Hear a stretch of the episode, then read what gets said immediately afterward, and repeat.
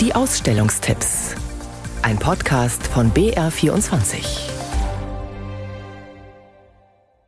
Auch wenn der Winter sich in diesem Jahr arg zurückhält, dass die Ausstellung gerade jetzt zu sehen ist, ist reiner Zufall, betont die Kuratorin und Leiterin des Künstlerhauses Markt Oberdorf, Maja Heckelmann. Eigentlich steht jetzt Flora als Göttin der Blüte eben als Namensgeberin hier für die Ausstellung und wir stellen fünf Künstlerinnen und Künstler vor, die sich alle im weitesten Sinne mit der Pflanzenwelt beschäftigen. Gleich am Eingang werden die Besucher mit einem farbenprächtigen Gemälde von Christian Rothmann begrüßt.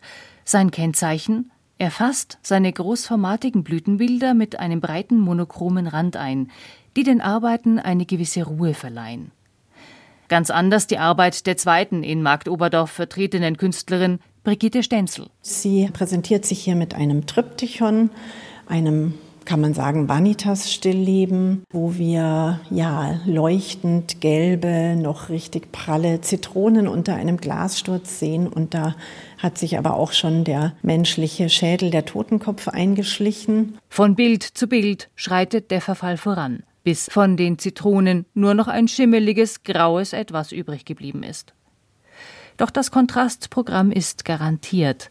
Schon mit einem Blick auf die Palmenmotive in Keramik oder auf Leinwand von Ernst Heckelmann ist der Ekel vergessen und es kommt unweigerlich Urlaubsstimmung auf.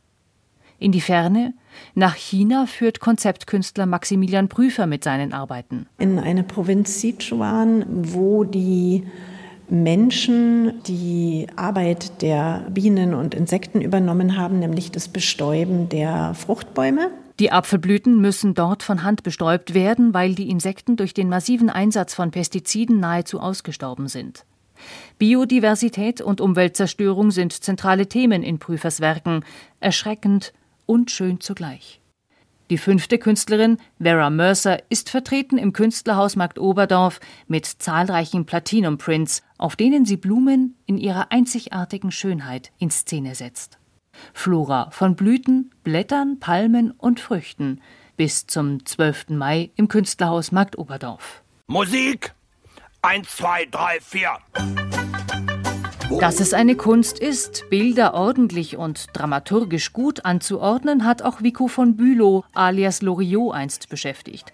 In dem Sketch Das Bild hängt schief löst ein einziges, eben schief hängendes Bild eine Kette von Missgeschicken aus.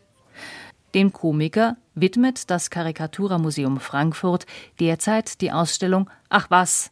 Zu sehen sind Arbeiten des Multitalents Loriot, der sich als Zeichner, Autor, Regisseur und Schauspieler einen Namen machte. Heute habe ich Ihnen eine Steinlaus mitgebracht, das kleinste Nagetier unserer Heimat. Es sind erste Zeichnungen aus Kindheit und Jugend ebenso zu sehen wie seine Werbegrafiken, handschriftliche Sketchmanuskripte, und natürlich sein Spätwerk in einem extra eingebauten kleinen Kinosaal. Und warum gerade jetzt diese Ausstellung? Das Museum für komische Kunst widmet ihm die Schau anlässlich seines 100. Geburtstags. Vico von Bülow war im November 1923 geboren worden.